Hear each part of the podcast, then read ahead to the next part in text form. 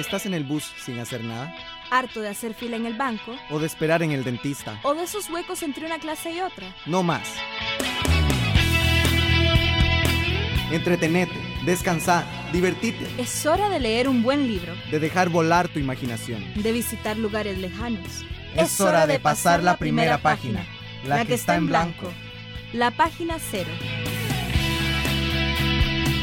Porque toda buena lectura comienza con una página cero.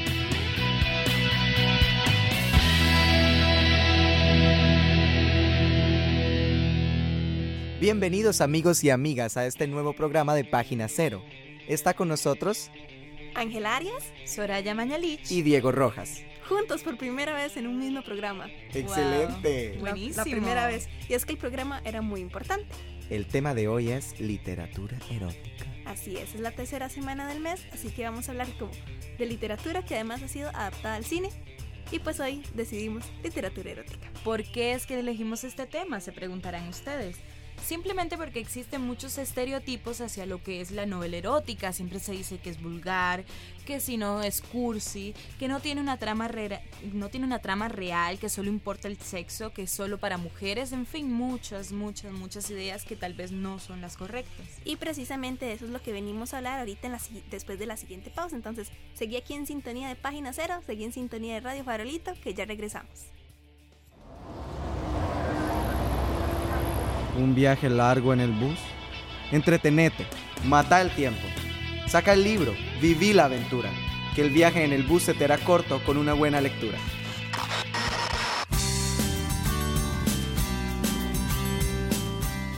Bueno, pues sí, como Soraya les dijo, hoy vamos a hablar como de esos estereotipos que teníamos o tenemos de la novela erótica en general. Ok, el primer estereotipo lo traigo yo. Yo pensaba, y de hecho todavía pienso, que la mayoría de las novelas eróticas son super cursis. Súper, súper, súper, súper cursis. Mm, Bueno, yo me encontré una que no era tan, tan cursi, era sobre unos gemelos que eran como muy adinerados y resulta que cualquier persona, ya sea hombre o mujer, que les debiera dinero, ellos tenían una forma muy alternativa de que les pagaran esa, esa deuda. Entonces era como que se iban y hacían sus tríos y cosas así, un poco más, o incluso habían violaciones o cosas más fuertes que no era tan cursi. Bueno, aparte de novelas de este tipo cursi, también están que uno siempre cree que las novelas eróticas son muy vulgares, que va a ser sumamente vulgar y que uno no va a querer seguir leyendo, o más bien seguir leyendo por lo mismo. De hecho, digamos, para este programa yo me planteé lo siguiente. Iba a conseguirme una novela que yo decía, es que es cursi, y me iba a conseguir así. Una novela erótica que no fuera cursi. O sea, que para contrarrestar precisamente este- estos estereotipos. Y ya encontré dos, ¿verdad? Dos novelas. La primera que es así, mega cursi, perdón, pero mega cursi, que se llama El Seductor, de Madeline Hunter. Eh, como para contarles ahí en casa de qué trata, es como una niña, eh, bueno, más bien una muchacha, pero que desde pequeña la tenían como en un internado y su tutor se la decide llevársela y pues resulta que al final pues tutor y niña se enamoran, pero siempre hay como una trama ahí de suspenso y de peligro y está eh, situada en esta época como victoriana, ¿verdad? Donde todo es como hay que tener presencia pública positiva y allá atrás, ¿verdad? En el cuarto usted puede ser tan pervertido como quiera. Entonces, Ujú. esa es la novela muy cursi, sí, muy cursi. Pero después yo encontré otra que fue súper chiva, que se llama El Reino de la Seducción. Igual, el Ah. título me pareció un poquito cursi, pero eh, para nada la trama, que trata precisamente como de tres generaciones de mujeres en Persia, que vienen como desde el barrio judío y poco a poco, a través de las generaciones, se meten al harem del rey hasta convertirse en reina. La, la última de ellas.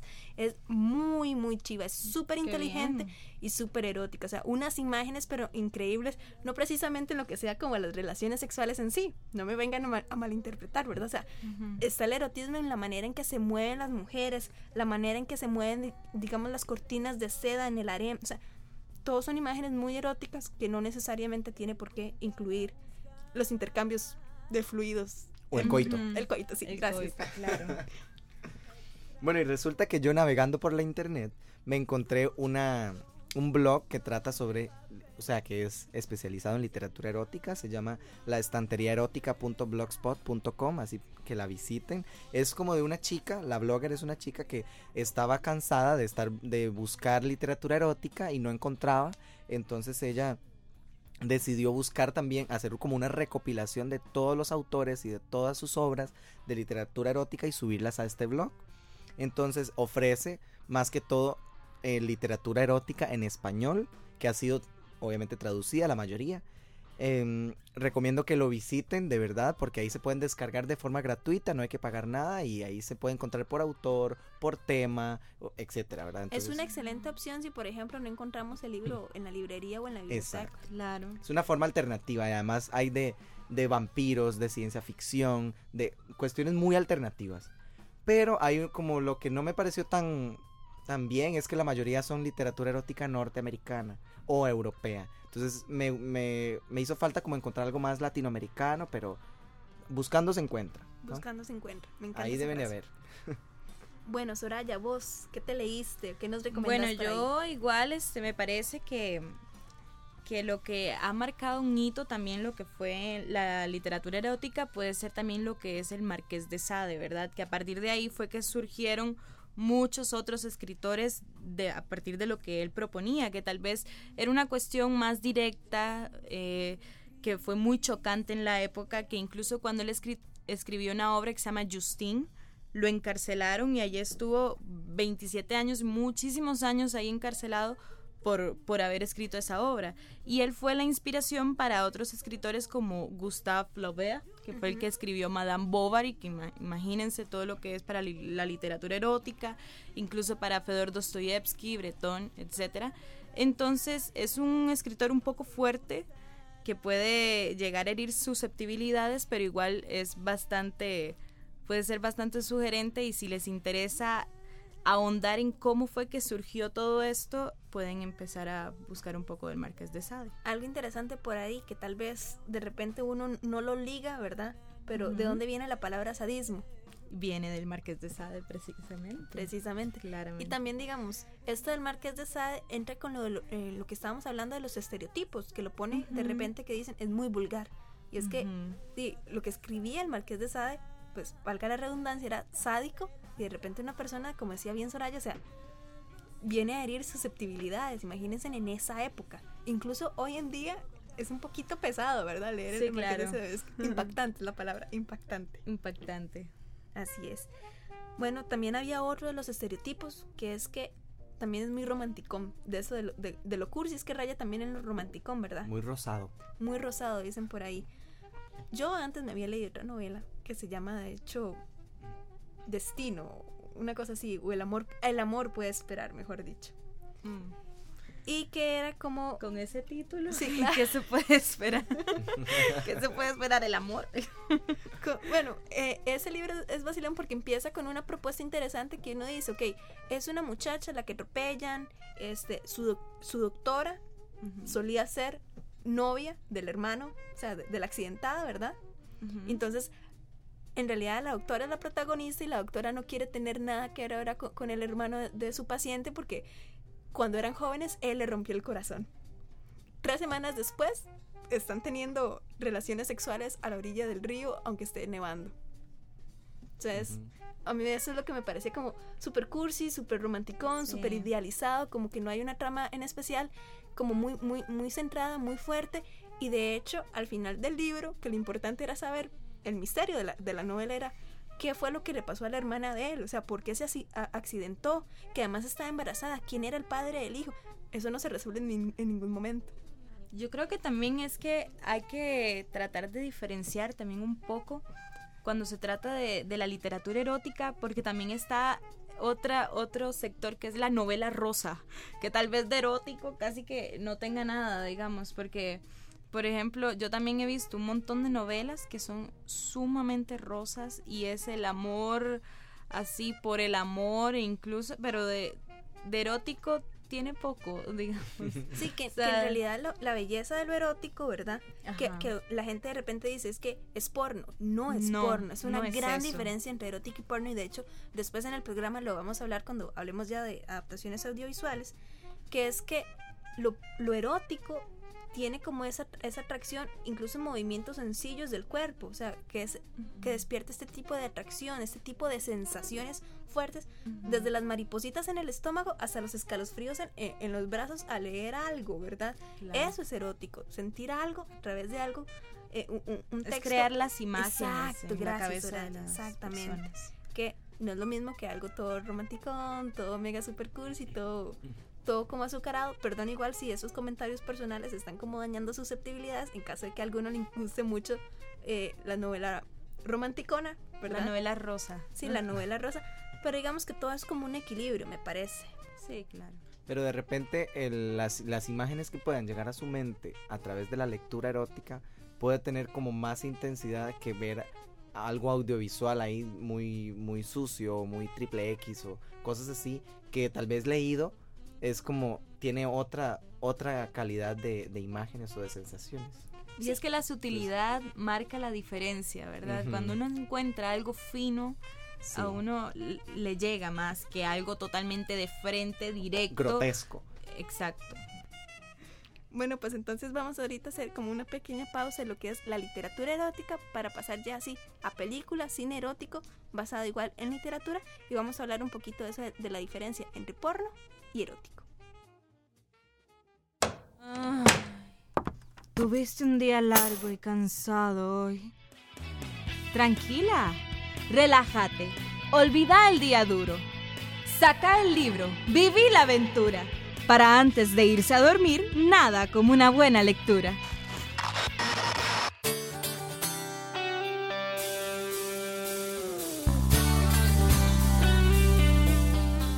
Pues regresamos aquí a página cero y ahora sí, películas y literatura erótica.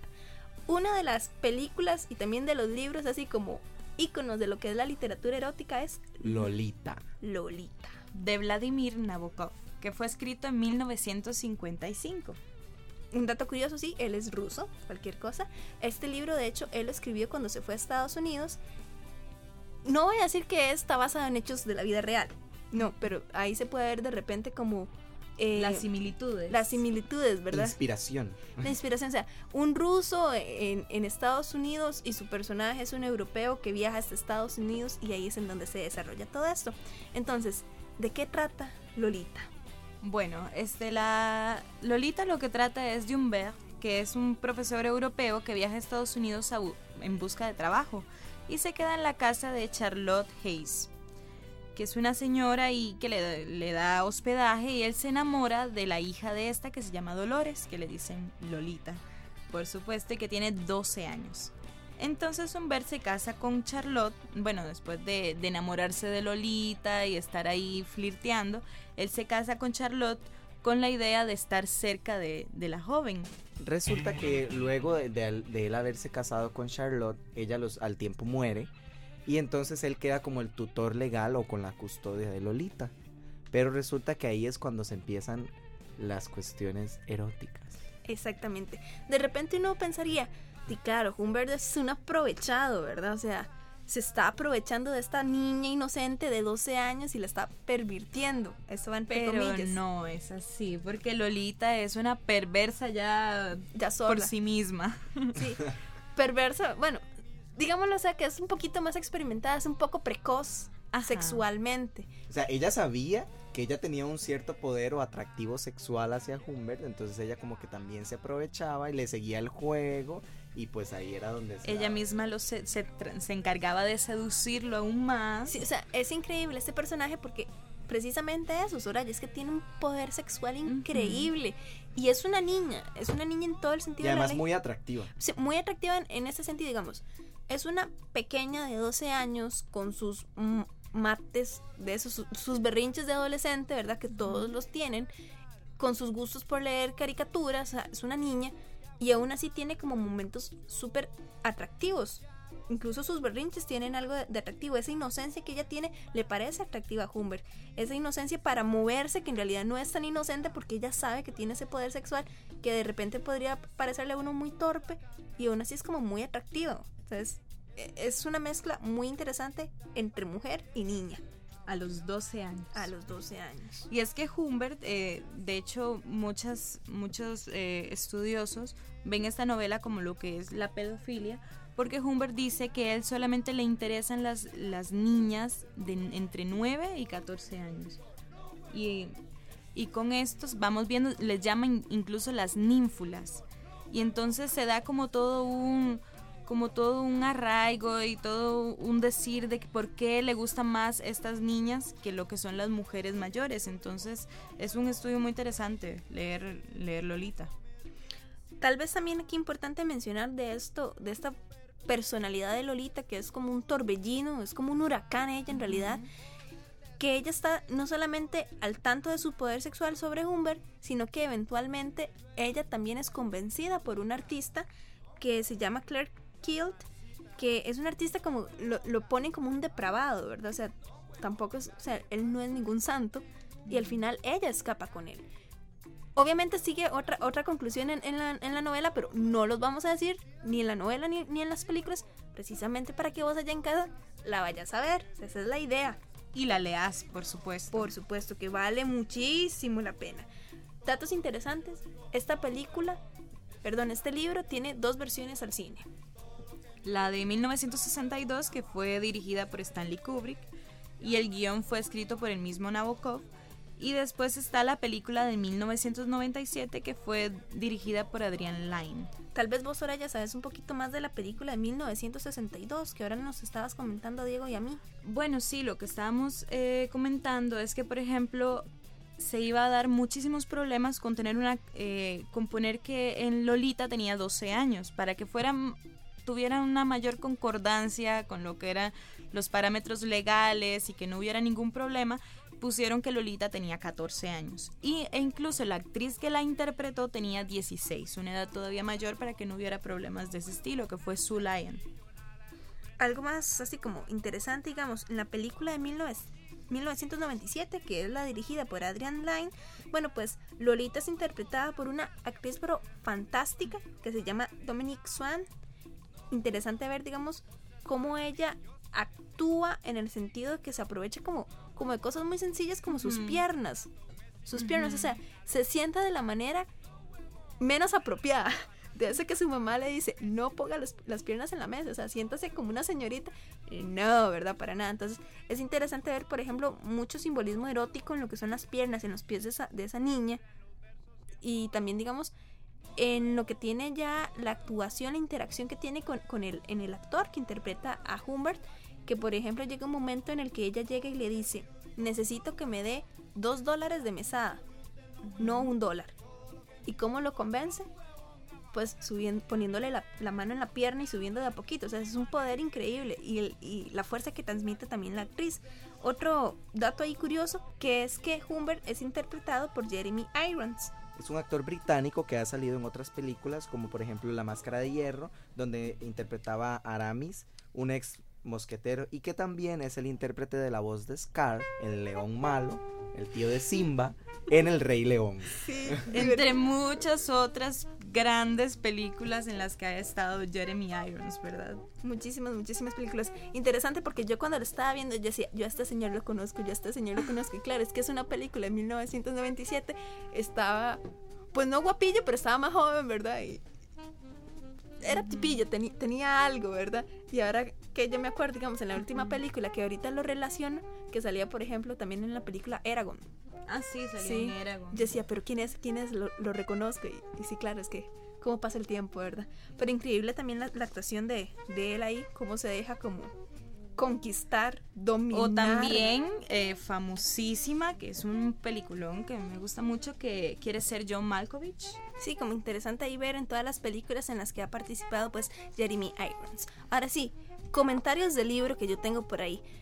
Como decía bien Soraya, que esto es como uno de esos libros en los que ya se empieza a ver lo que es la pedofilia, ¿verdad? Entonces aquí entra una línea muy delgada entre lo que nosotros encontramos como pervertido y lo que no. Es un hombre mayor que tiene una relación con una niña de 12 años. Más aún, es un hombre que es el padrastro de esta niña, que, es el tutor legal de esta niña, que para todos efectos, como dice en la película, yo soy tu padre, le dice. Entonces, Curioso también que, por ejemplo, la niña eh, Lolita en la película le dice, sí, eso se llama incesto. Entonces ahí es donde entra esto, esta línea muy delgada entre lo que nosotros podemos llamar o pervertido o no, que eso también entra en lo que es la moralidad de cada uno de nosotros. Por eso es una película y es un libro en realidad que, como bien decíamos, la literatura erótica puede herir susceptibilidades. Y este es un ejemplo. No tanto por lo que es este las relaciones sexuales en sí, como la naturaleza de las mismas, la naturaleza de los involucrados, que me parece que eso es como lo más pesado, tal vez, de este libro de asimilar. Eh, por ejemplo, yo que leí el libro, escogí un, ciertas citas que me llamaron mucho la atención, que por ejemplo, él dice, digamos, de sí mismo, él decía, me sentí orgulloso de mí mismo, había robado la miel de un espasmo sin perturbar la moral de una menor. No había hecho el menor daño. El mago había echado leche, melaza, espumoso champán en el blanco bolso nuevo de una damita y el bolso estaba intacto. Así había construido delicadamente mi sueño noble, ardiente, pecaminoso, pero Lolita estaba a salvo. Y así muchas y muchas citas que tienen toda la eh, todo el erotismo y son súper sugestivas de, lo que era la relación entre ellos dos, ¿verdad? Y después eh, habla sobre sí mismo en todo esto de que es la pedofilia y, mm, la pedofilia y todo esto. Y tiene una cita que, que me llamó mucho la atención, ¿verdad? Porque trata como de, de, de diferenciarse de otros pedófilos que incluso que tienen sexo que o personas que han violado a niños o cosas así. Y entonces él dice de sí mismo no somos demonios sexuales, no violamos como los buenos soldados, somos caballeros tristes, suaves, con ojos de perro, lo, suficientemente bien integrados como para controlar nuestra ansiedad en presencia de adultos, pero dispuestos a dar años y años de vida por una sola oportunidad de tocar, de tocar a una ninfula, que son estas niñas de 9 a 14 años. Entonces son frases que me llamaron mucho la atención por la naturaleza de, lo que estamos hablando. De cómo se justifica a sí mismo. Y para ir cerrando más o menos esta parte, eh, hay una diferencia que tenemos que tener clara acerca de cuál, qué es la pornografía y qué es el erotismo, porque son dos cosas muy diferentes. Por ejemplo, el erotismo se deja más a los sentimientos, más a las sensaciones físicas y más descriptivo, ya sea audiovisual o en literatura, y además tiene algo de censura también. En cambio, la pornografía es, se va todo más en lo físico, en las cuestiones más grotescas, que no tiene nada de censura, entonces, y los sentimientos no toman parte, simplemente se da el sexo por sexo. En cambio, bueno, tener la, la literatura como, como referencia del erotismo en cuanto a lo descriptivo y los sentimientos que tiene, y pues la pornografía que tiene un poco de diferencia, ¿verdad? Entonces para que chicos tengamos muy claro cuál es la diferencia entre erotismo y pornografía. Bueno, y ya con eso terminamos este bloque y vamos haciendo ya el cierre de este programa.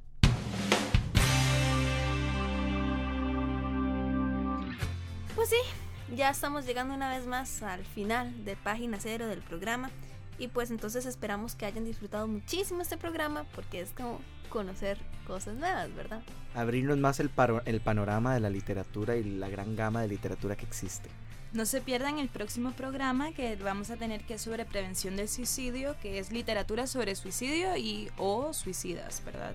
Sí, muy importante. Este tema es como poquito delicado, pero lo queremos tratar porque tiene una gran importancia. Con las cifras que les tenemos van a ver por qué es importante que lo queremos tratar por acá. Esperemos que estén con nosotros. Y recuerden nuestro correo electrónico que es pg0.gmail.com, nuestro blog que es pg0.blogspot.com y el Twitter que es pg0. Y por supuesto, que siempre se nos olvida decirlo. El Facebook. El Facebook, exactamente. Antes de despedirnos, también darles las gracias a Luis Paulino Salas, que es el técnico que siempre gracias, nos Luis está. Uh, aplausos para él. Uh, gracias. Muchas gracias.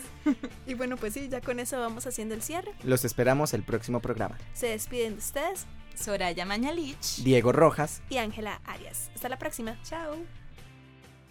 El programa ya se acabó.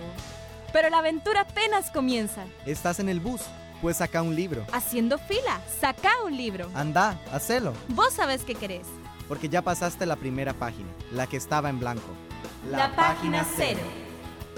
Sintoniza Página Cero por Radio Farolito. Y no te olvides de visitar el blog pg0.blogspot.com para más información. También puedes comunicar tus dudas y sugerencias a pg0.gmail.com.